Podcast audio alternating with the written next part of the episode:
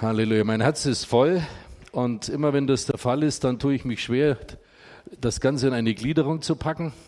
Deswegen habe ich heute was ganz was Besonderes. Ich werde euch gleich die Einstiegsverse vorlesen. Und wie soll das anders sein am ersten Advent? Es geht ums Licht. Und zwar um ein ganz besonderes Licht. Und ich fange am besten gleich an.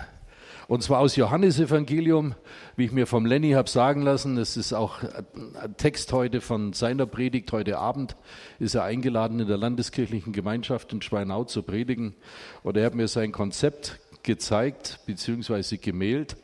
Und äh, ich, für mich ist Johannes 1, das wisst ihr, auch ein ganz besonderes Kapitel es ist dort die Rede davon, wie alles anfing und warum das ist, wie es ist, warum Christus in diese Welt kam. Und das hat auch mit Advent zu tun. Und deswegen möchte ich diese Verse voranstellen, den Gedanken, die ich heute mit euch teile. Und dann möchte ich noch was sagen, bevor wir in den geistlichen Teil ganz einschwenken. Ich mache heute mal inspiriert durch meine Frau ein Experiment. Halleluja, ich mache den, weil wie habe ich das schon so weiß nicht, so oft werde ich das nicht mehr erleben, dass Lenny auch hier mit dem Gottesdienst sein wird. Er geht ja dann nach, mit seiner Familie nach Florida.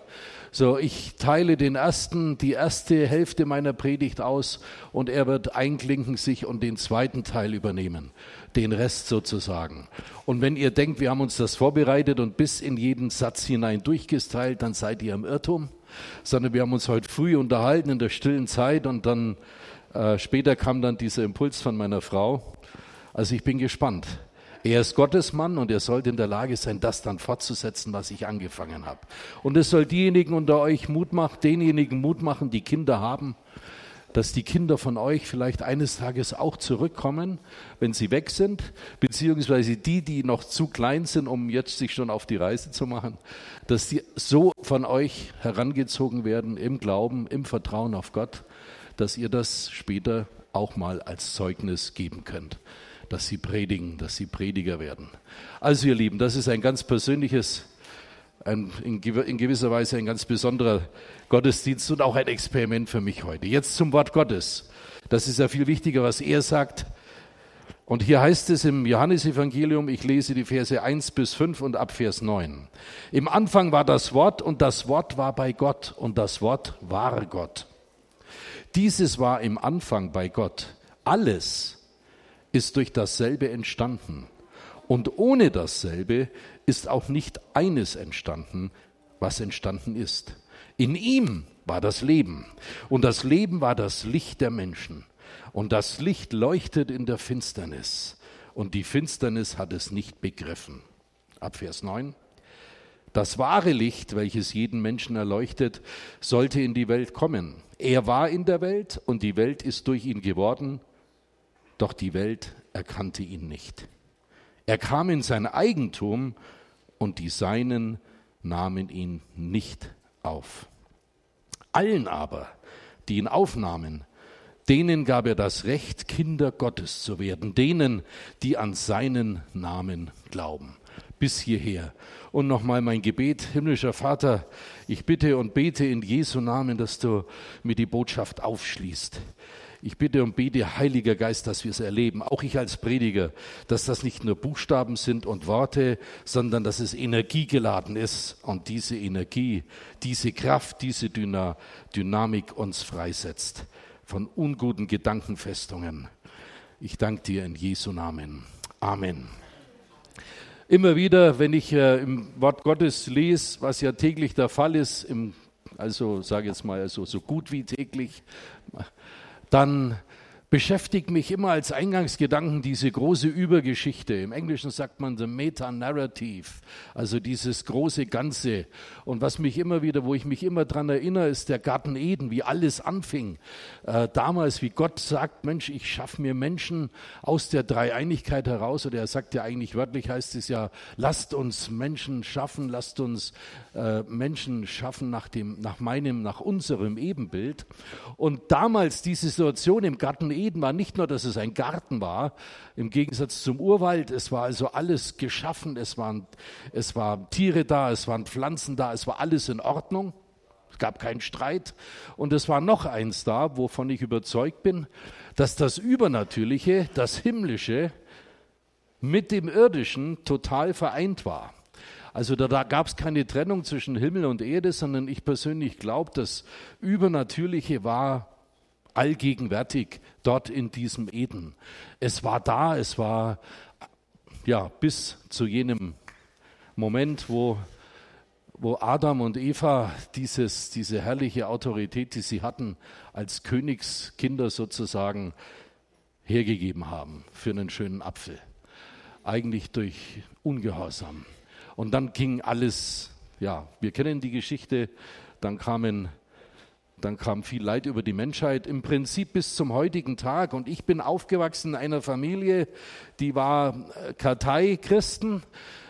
Ich selbst habe Konformantenunterricht sozusagen genossen, mehr oder weniger, aber nur, weil es dann am Ende dieses Unterrichts Geschenke gab, aber ich hatte keine Beziehung zu Gott. Außer in der St. Anna-Kirche, in dem Moment, als ich die Oblate nahm beim Abendmahl der Konfirmation, da habe ich gespürt, da ist was mit mir passiert. Da war was Übernatürliches. Und ich habe es, glaube ich, auch schon mal erwähnt. Und später dann wollte ich eigentlich von Gott nichts wissen. Ich ging mein Leben so, habe so nach meiner Fasson geführt, wie viele andere auch, bis ich 28 Jahre alt war. Und dann passierte etwas, ja, wo meine Frau und ich völlig übernatürlich erfasst wurden von dieser Botschaft, dass Jesus Christus in diese Welt gekommen ist. Und wir haben heute erster Advent wir haben dieses Licht erlebt. Es war nicht ähm, der erste Advent, der 1. Dezember 1981, es war der 9. September, aber das war für uns wie Weihnachten. Wir haben dieses Licht erlebt und wir haben gesagt, okay, wir wollen das annehmen. Wollen wir es doch mal glauben, Herr Pastor, habe ich zu ihm gesagt. Dann beten wir doch mal. Und er hat für uns gebetet und das Ergebnis, ja, jetzt nach vielen, vielen Jahren ist, dass wir eine Gemeinde haben, dass wir Pastoren sind, dass wir Kinder haben. Zwei Jahre später nach diesem Gebet wurden wir Eltern. Wir wollten nie Kinder haben. Aber der erste, unser Erstgeborener, er sitzt da drüben. Das ist äh, das, wie Gott uns beschenkt hat mit ihm. Und wir haben damals schon angefangen zu beten. Bärbel noch mehr. Sie hat ihn ja sozusagen unter ihrem Herzen getragen. Sie sicherlich noch mehr als ich. Und sie hat der Gitarre gespielt und er hat auch schon viel Musik mitgekriegt. Und wir können sagen, danke Gott, da ist Frucht passiert. Und, aber ich war, muss ich sagen, ich habe Gott zwar erlebt, aber ich war natürlich mit einem großen Teil meiner Persönlichkeit, meiner Seele noch in Weltlichem verhaftet. Später hat Gott uns überschüttet, wie die allermeisten von euch wissen, mit viel auch materiellem Segen. Und ich kam an einen Punkt, auch getrieben durch das, was in mir war, in meiner Seele, in meiner möchte fast sagen, heute glaube ich, dass die Seele schrittweise erlöst wird, geheiligt wird. Da waren auch Dinge an mir, die mich gezerrt haben, von denen ich wusste, es ist nicht gut, es tut nicht gut. Und ich habe Dinge getan, die mir nicht gut getan haben, aber ich habe sie trotzdem getan. Und nach und nach wurde ich durch die, durch Seelsorge, durch Seminare, durch das Wort Gottes, durch Erkenntnisse sah ich mich immer mehr ja, wie ich oder sah ich Bereiche, die ich auch Gott geben musste. Und ein Bereich war, und das war jenes Gebet in Salzburg, wo ich gebetet habe und gesagt habe, Gott, danke für diesen ganzen materiellen Segen, den ich habe. Und das war wirklich viel. Und ich habe gesagt, aber du, das ist, ich streife das alles ab, alles, was ich habe von dir bekommen, du hast es. Ich möchte wirklich nicht wieder zum nächsten großen, dicken Geschäft. Bitte zeig mir in meinem Herzen, in meiner Seele, wie man empfindet, was es ist das einen wirklich befriedigt und satt macht. Und das erlebe ich heute. Das erlebe ich heute, aber es hat einen Preis gekostet. Und ich möchte, und ich möchte euch sagen, das, was ich heute erlebe, das ist genau das, wenn ich immer wieder mit Menschen zusammenkomme und ich sehe, sie sind verzweifelt. Es passieren Dinge und Ereignisse im Leben, die sie in die Verzweiflung treiben, fast vom Glauben weg, dass sie fast sagen, manch einer sagt es ja, wozu glaube ich denn überhaupt noch? Und ich sehe das, wie sie leiden. Und ich kriege dann von Gott die Inspiration und das Wort und die rechte Passage und sage, schau, ja, aber, ich verstehe dich, was du sagst. Aber schau, das Wort Gottes sagt, eines Tages wird er dir, wird er uns und auch dir die Antwort geben. Halt einfach durch. Und das ist die, das ist eine, eine so wichtiges Geschenk, das ich selbst persönlich erfahren habe, durch die Erleuchtung, die in mein Leben kam. Und durch die Erleuchtungen, die später kamen, dass ich heute sagen kann, ja, das hat was gekostet, aber ich habe es ja selbst hingelegt, ich habe es ja selbst gewollt. Sage ich, okay, es ist so, aber ich darf heute sagen, wow, Wie viel mehr, wie viel wertvoller ist es, wenn unsere Kinder sich auch noch auf den Weg machen.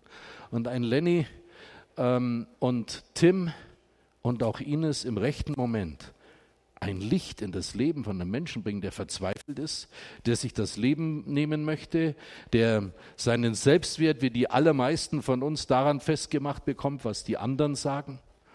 Und dort hinein dann die, das richtige Wort zu sagen, manchmal ist es nur ein einziges Wort, manchmal sind es drei Sätze, Jesus liebt dich, und dann fügen wir noch hinzu und wir dich auch. Und es gibt keinen, den wir nicht lieben. Manchmal geht uns der eine oder die andere, mir persönlich, ja, über die Jahre auf den Senkel, weil es immer wieder das Gleiche ist. Immer wieder das Gleiche, also die allerwenigsten. Aber es gibt so einen. Ich will aus meinem Herzen keine, keine Mördergrube machen, wie man sagt. Ich will bei der Wahrheit bleiben. Aber selbst diejenigen, ich liebe sie alle. Ich habe diese tiefe Liebe für jeden einzelnen Menschen. Und das freut mich. Das hätte ich vorher nicht gehabt. Und dafür bin ich dankbar. Und, und das ist das, was hier diese Passage uns sagt, als dieses Licht in die Welt kam, dass es genau das passiert. Dieses Licht leuchtete mir damals in der Finsternis. Und heute ist der erste Advent, der erste Tag, der erste Abend oder der erste ja, Erwartungstag an die, an die Wiederkunft Jesu. Denn das ist das größte, mit das größte Ereignis neben Ostern für uns Christen, dass Jesus Christus in diese Welt kam und sie mit Gott, dem Vater, versöhnt hat. Die Menschheit, alle Menschen, nicht nur die Gläubigen. Die Gläubigen sind diejenigen, die in ähm, die äh, praktisch die Auswirkungen und die, die Ergebnisse erleben und spüren dürfen in ihrem Leben. Die anderen Ungläubigen da draußen, sie wissen nichts davon und sie leben eigentlich, sie leben noch in der Finsternis und sie leben nicht in den Auswirkungen, was es heißt, im Licht zu leben. Paulus nennt die, die da draußen sind, geistlich Tote. Im Epheserbrief Kapitel 2 sagt er ganz klar, er spricht zu Lebendigen und er nennt sie geistlich tot. Und die, die da draußen sind, sagt die Bibel, das sind Menschen, die in der Finsternis leben. Das sagt auch dieses Wort hier. Auch ich war ja so einer. Die meisten von uns, ich nehme an, eigentlich so ziemlich alle von uns waren solche, die in dieser Finsternis gelebt haben. Und jetzt kommt diese Botschaft und wir erleben widrige Sachen. Uns fliegt Geld davon, uns läuft der Mann davon, uns läuft die Frau davon, uns laufen die Kinder davon. Manch einem Unglücksraben passiert alles, dem läuft alles davon, es zerfließt alles, es bricht alles zusammen und dann schließlich verliert er noch seine Arbeit oder sie und dann steht er vor Gott und sagt, so Herr, und das war's und jetzt bin ich gläubig, du bist als Licht in meine Welt gekommen und ich fühle mich im Moment, als säße ich mitten in der Finsternis. Und da spreche ich immer wieder mit Leuten und mit Christen und ich mache immer wieder dieselbe Erfahrung. 95 von 100 Christen haben ein angeknabbertes bis hin ein verdrehtes, ein kaputtes, ein verstelltes Selbstwertgefühl. Und dieses Selbstwertgefühl, sage ich euch, das ist so entscheidend, dass wir glauben können, dass wir vertrauen können in Gott. Und ich selbst bin auch angegriffen, immer wieder, in diesem Punkt. Wenn ich in bestimmten Dingen in meinen Gedanken kämpfe und ringe, bestimmten Dinge über meine Umstände, und ich komme dann auf mein Leben, auf mich selbst, auf mein Verhältnis zu Gott, und ich sehe mich, wie ich bin, und ich sehe dann, ich neige dann dazu, Fehler zu sehen, Fehlentscheidungen, und was dann passiert ist, dann neige ich dazu, es wird immer besser, also es äh, war früher viel schlimmer, dann mich auch nicht mehr selbst zu schätzen. Ich bin dann praktisch mich fast wertlos. Und der Punkt ist, wenn man, es haben Umfragen gezeigt, wenn man Menschen fragt, wo sie, wann sie sich selbst geschätzt fühlen, wann sie ihren Selbstwert hoch empfinden, dann ist das, wenn sie gelobt werden, wenn der Chef sagt, das haben sie gut gemacht, wenn der Chef sagt, das haben Sie schlecht gemacht und er faltet Sie zusammen, dann brechen auch Sie zusammen. Das heißt, der, der Selbstwert ist dann hoch, wenn von außen eine Stimme kommt und dich bewertet und sagt, hast du gut gemacht, hast du fein gemacht, Mensch bist du was. Es ist der Selbstwert unmittelbar in unserer Gesellschaft gekoppelt an unserer Leistung an die Performance, an die Ergebnisse, die wir liefern und die wir bringen. Bringst du gute Ergebnisse, bist du geschätzt. Ist dein Selbstwertgefühl gut? Schlechte Ergebnisse ist dein Selbstwertgefühl schlecht. Und ich möchte dich daran erinnern und dir sagen, halte fest oder erkenne, dass du Kind Gottes bist, nicht durch das, was du tust, sondern durch die Tatsache, was Christus für dich getan hat, nicht durch das, was du für Gott tust. Es heißt hier im Vers 12, was ich vorgelesen habe, vom Johannesevangelium Kapitel 1, allen aber, die ihn aufnahmen, denen gab er das Recht, Kinder Gottes zu sein. Du bist durch deinen Glauben an Jesus Christus Kind Gottes. Klammer auf, ob du willst oder nicht, Klammer zu. Du bist es. Und als Kind Gottes, wer, welchen höheren, welchen besseren Wert gibt es für dich als Kind Gottes, als Kind Gottes zu sein? Unabhängig von deiner Performance, unabhängig von deinen Fehlern, von deiner Schuld. Ich habe neulich ein schönes Beispiel gesehen, das möchte ich euch nicht vorenthalten. Seht ihr diesen Burschen hier? Wer möchte den gern haben? Geschenkt. Oh, da gehen aber ein Haufen. Da gehen aber ein Haufen Finger hoch. Da hinten, ey, da hinten gleich. Hier, okay. ja. Äh, wer möchte ihn jetzt noch haben? Ach, interessant. Interessant. Ja, dann werde ich diesen Burschen mal zusammenfalten. Ich falte ihn eins, zwei, drei, vier, fünfmal zusammengefaltet. Symbolisch dafür, was vielleicht dein Chef oder deine Chefin mit dir gemacht hat. Wer möchte ihn haben? Immer noch. Ei. Aber jetzt setze ich noch einen drauf, den zusammengefalteten, ich schmeiße ihn am Boden und ich trampel drauf rum. Möchte ihn jemand haben? Immer noch. Na, preis dem Herrn. Halleluja. Ich glaube, ihr habt nichts dagegen. Ich habe ich äh, mir gedacht, den gebe ich einer Mama, die zwei Kinder erzieht. Hier, meine Süße, komm her. Den nimmst du. okay, du hast ja deinen Arm hoch. Ich habe leider nicht so viele dabei für die anderen Arme, aber wir wollen Gott vertrauen, dass er das, was er gegeben hat, reichlich vermehrt. Ich nehme es mir nämlich aus der Kasse, ich nehme es und ich nehme es mit Segen. Gerade du, du, du machst ja sehr viel und das sollte ich einfach segnen. Aber der Sinn der Sache, der dieser Übung ist, ihr Lieben, der Wert wird nicht von außen bestimmt. Ihr habt es ja gesehen. Man kann drauf trampeln, man kann es zusammenknittern, man kann es falten, es kann schmutzig sein. Man nimmt es immer noch. Weißt du, und das gilt, das Gleiche gilt für dich. Man mag auf dich rumtrampeln, man mag dich zusammengefaltet haben. Die Welt mag deinen Wert nicht erkennen, dass du Kind Gottes bist. Aber das Wort Gottes sagt, du bist Kind Gottes, wenn du an mich glaubst. Und weil du an mich glaubst, bist du Kind Gottes. Du bist in diesen Stand hineingehoben und du bist wertvoll. Da kann passieren und kommen, was mag. Und das, was wir eben erlebt haben mit diesem Stück Papier, ihr Lieben, das wünsche ich euch und das ist so von ganzem Herzen mein, mein Wunsch, dass ihr das erlebt, dass ihr so endlich, endgültig und nachhaltig verinnerlicht, wer ihr in Gott seid. Völlig unabhängig davon, ob das Konto im Plus ist oder ob das Konto im Minus ist. Ob ihr gerade einen Schnupfen oder eine Grippe habt oder was auch immer oder ob ihr gesund seid. Völlig unabhängig davon, ob ihr gerade Streit habt zu Hause oder in irgendeiner anderen Beziehung oder nicht. Besinnt euch dessen, wer ihr seid, auf die besondere Stellung und den besonderen Wert, den ihr habt. Und dann reflektiert nach über euren Streit, über die Krankheit, legt sie hin. Bittet Gott, den Herrn der Ernte, um und den Schöpfer von uns, von jedem Einzelnen von uns, um Barmherzigkeit.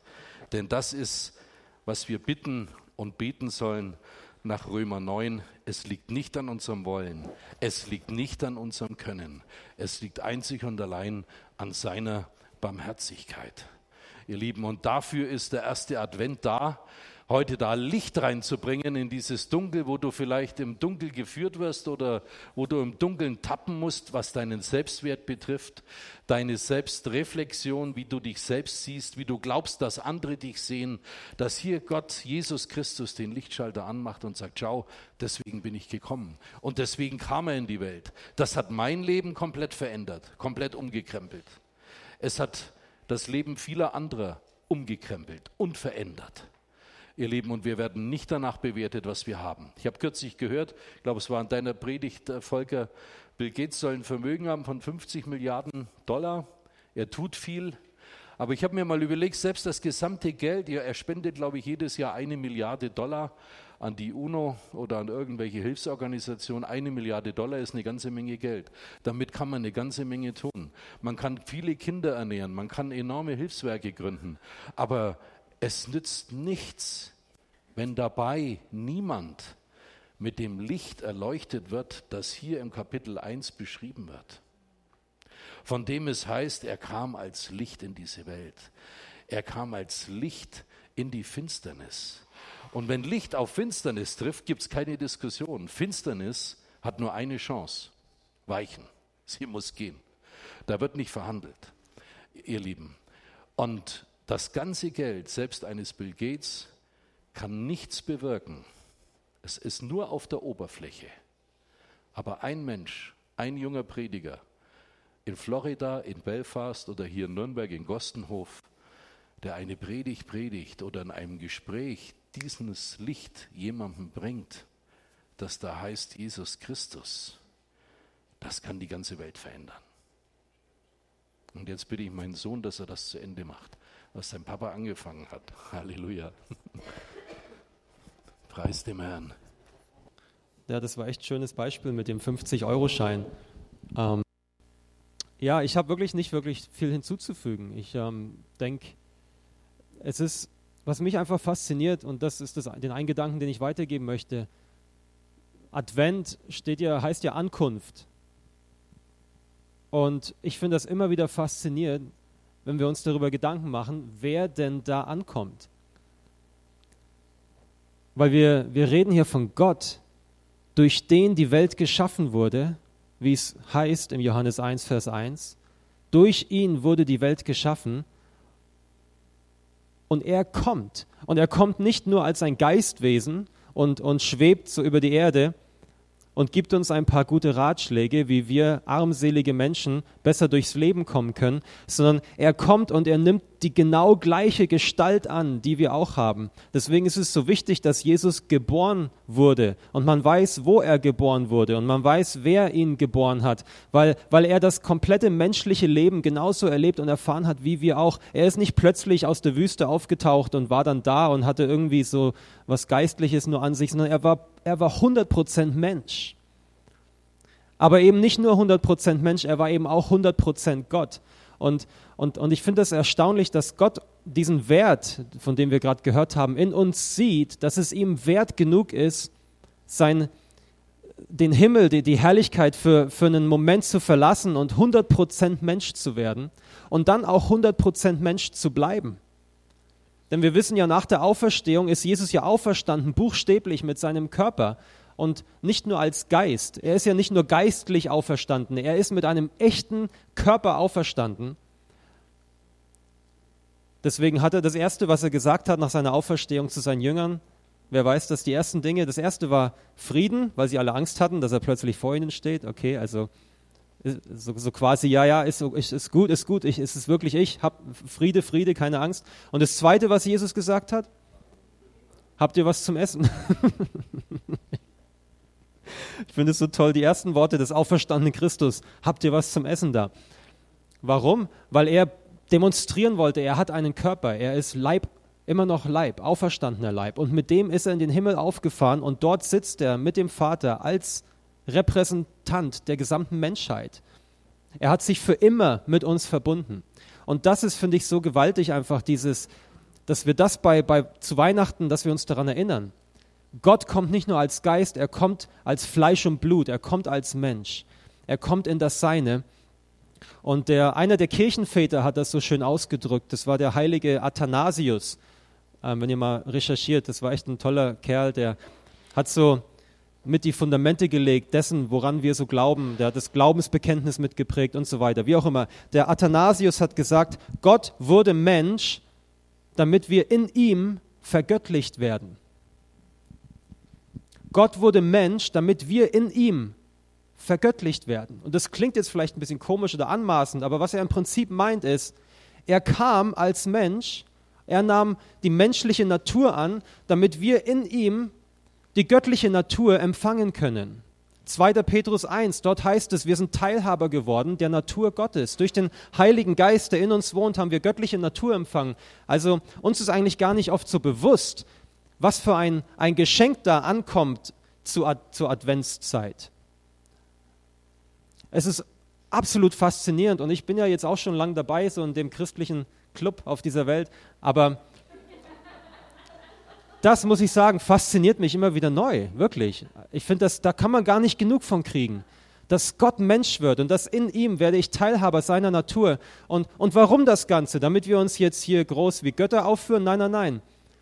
Das Ganze hat den Sinn, dass wir, dass wir den in den Fußstapfen dessen folgen, der eben Fleisch geworden ist. Und, und dass, wir, dass wir immer auf Jesus zentriert bleiben und das Gleiche tun wie er und dass wir genauso wirken wie er.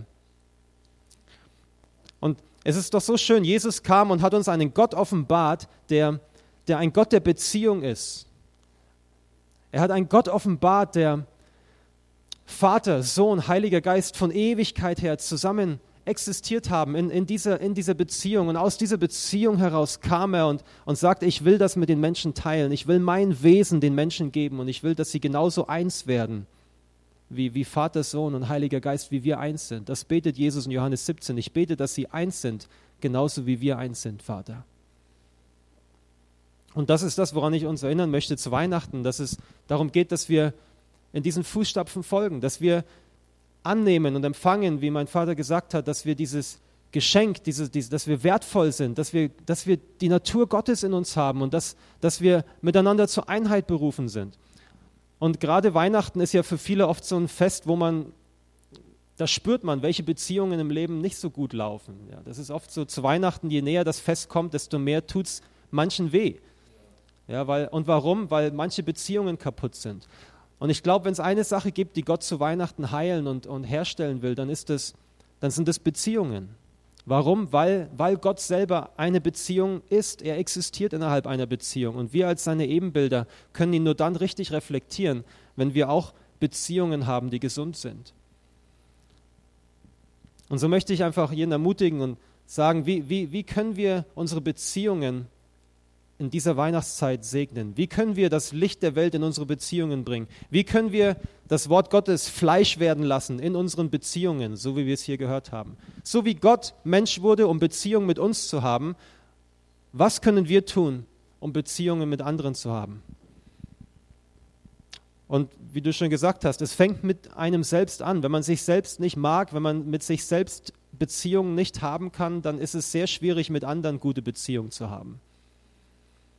Deswegen, wir empfangen das Geschenk, dass Gottes Geist in uns ist und dass wir ein neues Leben haben, einen, ein, ein, ein neues Wertgefühl in ihm haben. Und aus dieser Position heraus können wir dann andere Beziehungen beeinflussen. Ich kenne aus meinem eigenen Leben, je mehr ich dieser Wahrheit gegenüber erblinde, je, je, je weniger ich verstehe, dass ich wirklich geliebt bin von Gott, desto mehr leiden meine Beziehungen darunter.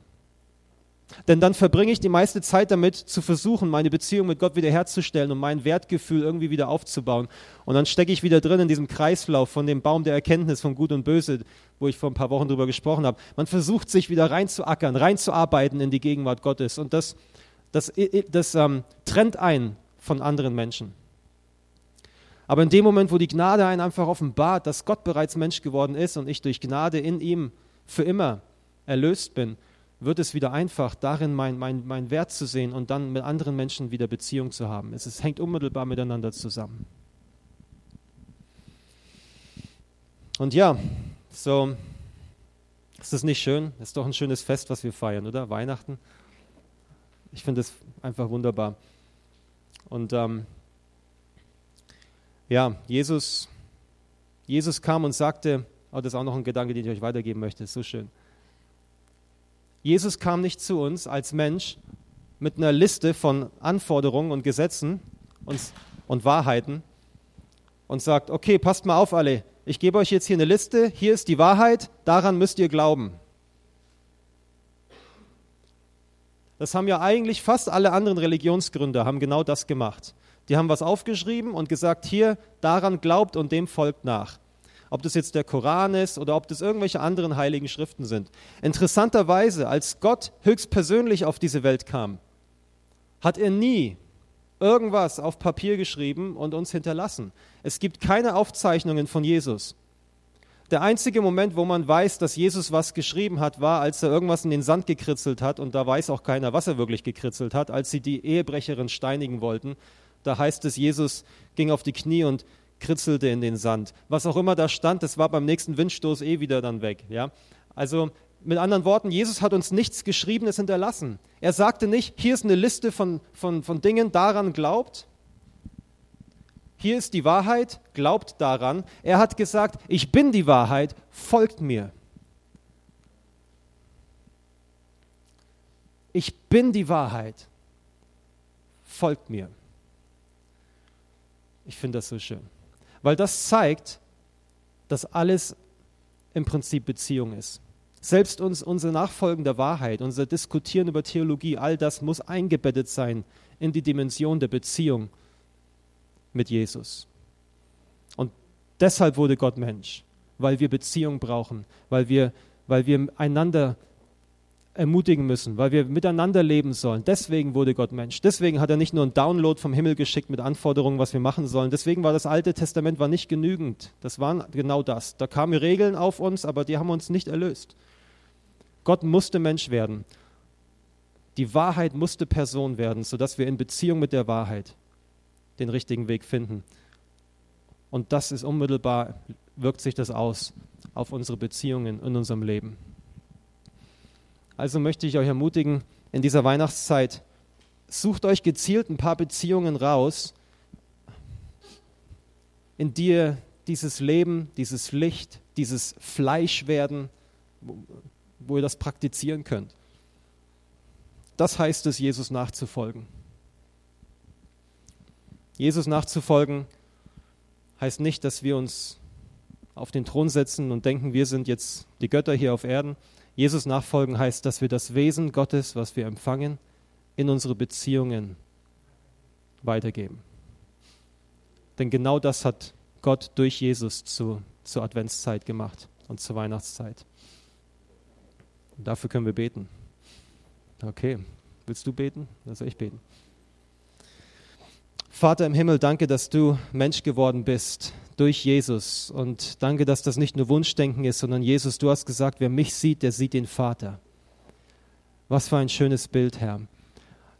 Und ich bitte dich, dass du ausgießt den Geist der Offenbarung und der Erkenntnis, dass es uns wie Schuppen von den Augen fällt, Herr, zu dieser Weihnachtszeit, wer da wirklich gekommen ist wer, diese, wer, wer du wirklich bist, Jesus, dass du Gott bist in menschlicher Gestalt, dass du Gott bist, der, der Mensch geworden ist, um, um Beziehung mit uns zu haben und um uns daran zu erinnern, dass du uns liebst, dass wir gewertschätzt sind von dir, Herr. Und dass wir durch diese Erkenntnis dann gehen und Licht der Welt werden, so wie du Licht der Welt warst, Herr. Komm und hilf uns, Nachfolger deiner zu sein in dieser, in dieser Weihnachtszeit, Herr. Ich bitte dich für, für die Beziehungen, die hier vertreten sind und auch Beziehungen, die wir in unserem Leben haben, die vielleicht leiden. Ich bitte dich, dass du dein Leben und deine Gnade und dein Frieden in die Beziehungen hineinfließen lässt, Herr. In Jesu Namen. Ich segne unsere Beziehungen und mögen wir mehr und mehr in die Einheit kommen, zu der du uns berufen hast, Herr. In Jesu Namen. Und ich bete gerade für die kaputten Beziehungen, wo Streit ist, wo Trennung ist, wo Zwietracht ist, dass Heilung stattfindet. Herr, dass wir genau das erleben, Herr, was wir gelesen haben und was wir gehört haben.